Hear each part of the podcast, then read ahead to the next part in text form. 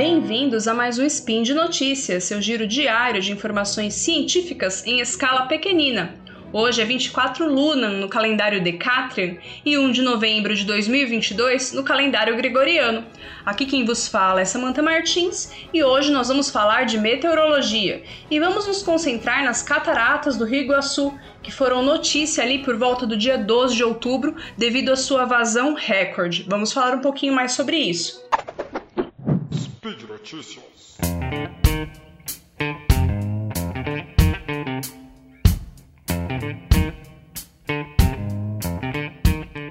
Foi noticiado que as cataratas estavam com tanta água que as passarelas destinadas aos turistas, né, tanto do lado argentino quanto do lado brasileiro, precisaram ser fechadas por razões de segurança.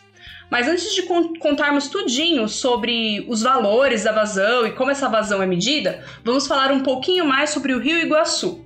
O Rio Iguaçu é o maior rio do Paraná e ele é formado pelo encontro dos rios Iraí e do Rio Atuba. O rio Iraí nasce na borda ocidental da Serra do Mar, no município de Piraquara. Uba nasce no município de Colombo. Ambos municípios estão na região metropolitana de Curitiba.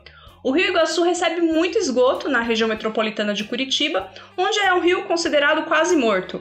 Quando sai da região metropolitana de Curitiba, começa a receber água de outros afluentes e vai ficando gradualmente limpo. Quem é de São Paulo já notou semelhanças com o rio Tietê, e não para por aí, já que tanto o Rio Tietê quanto o Rio Iguaçu desaguam no grandioso Rio Paraná.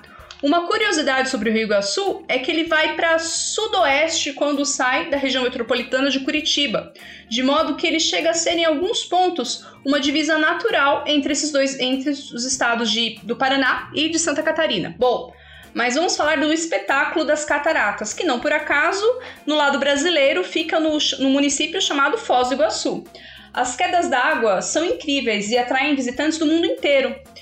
80% é, dessas quedas ficam do lado argentino e 20% ficam do lado brasileiro.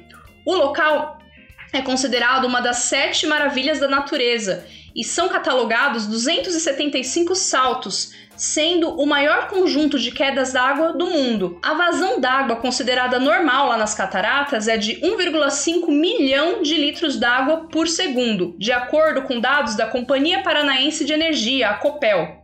No dia 13 de outubro, foram registrados 16 milhões de litros d'água por segundo.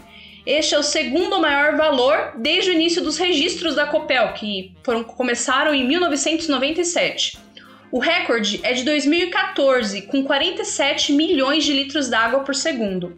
Com tanta água descendo pelas quedas, foi necessário fechar o acesso das passarelas dos visitantes nos dois lados da fronteira, né, por razões de segurança. Como a gente mede a vazão d'água das cataratas do Iguaçu ou de qualquer outro rio? E a gente vai falar sobre isso agora. Para essa finalidade, são instalados equipamentos chamados linímetros ao longo de todo o rio. Esses equipamentos são automáticos e as medições são disponibilizadas ao público no site da Copel. Apenas como comparação, em São Paulo, ao Centro de Gerenciamento de Emergência, onde também são disponibilizados no site dados da, do nível d'água de diversos rios da cidade de São Paulo e da região metropolitana, para poder se verificar e identificar os pontos de enchente. Então, esses equipamentos, os linímetros, são muito importantes. Bom, a partir dos dados obtidos, é, é, feito um cálculo chamado curva de descarga do rio. E esse valor é calculado usando, dentre as várias variáveis que são usadas para calcular esse valor, são usados os dados de vazão medidos em anos anteriores. E com esse dado comparativo, é possível saber se em um determinado período a vazão ficou abaixo ou acima da média. É importante destacar que a vazão do rio, claro, muda ao longo do ano e tem relação com o regime de precipitação. De setembro a março, a estação chuvosa no Paraná e todos os rios da bacia hidrográfica onde o Rio Iguaçu está inserido e ele próprio recebem muita água e, naturalmente, a vazão durante a estação chuvosa é maior.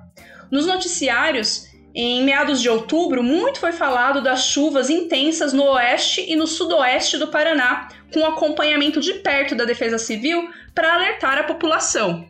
Por hoje é só, espero que tenham gostado desse spin sobre as cataratas, contando também algumas curiosidades sobre o Rio Iguaçu. Se você gosta do trabalho dos podcasts ligados ao Portal Deviante, entre lá no site e saiba como nos apoiar financeiramente através de diversos sites de mecenato. Se você não puder apoiar, apoiar financeiramente no momento, compartilhe nosso conteúdo, esteja livre para usá-lo em suas aulas, por exemplo. Até a próxima e tchau, tchau!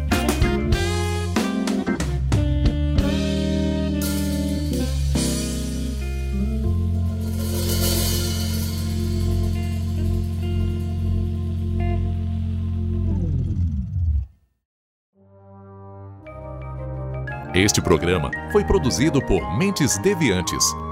deviante.com.br.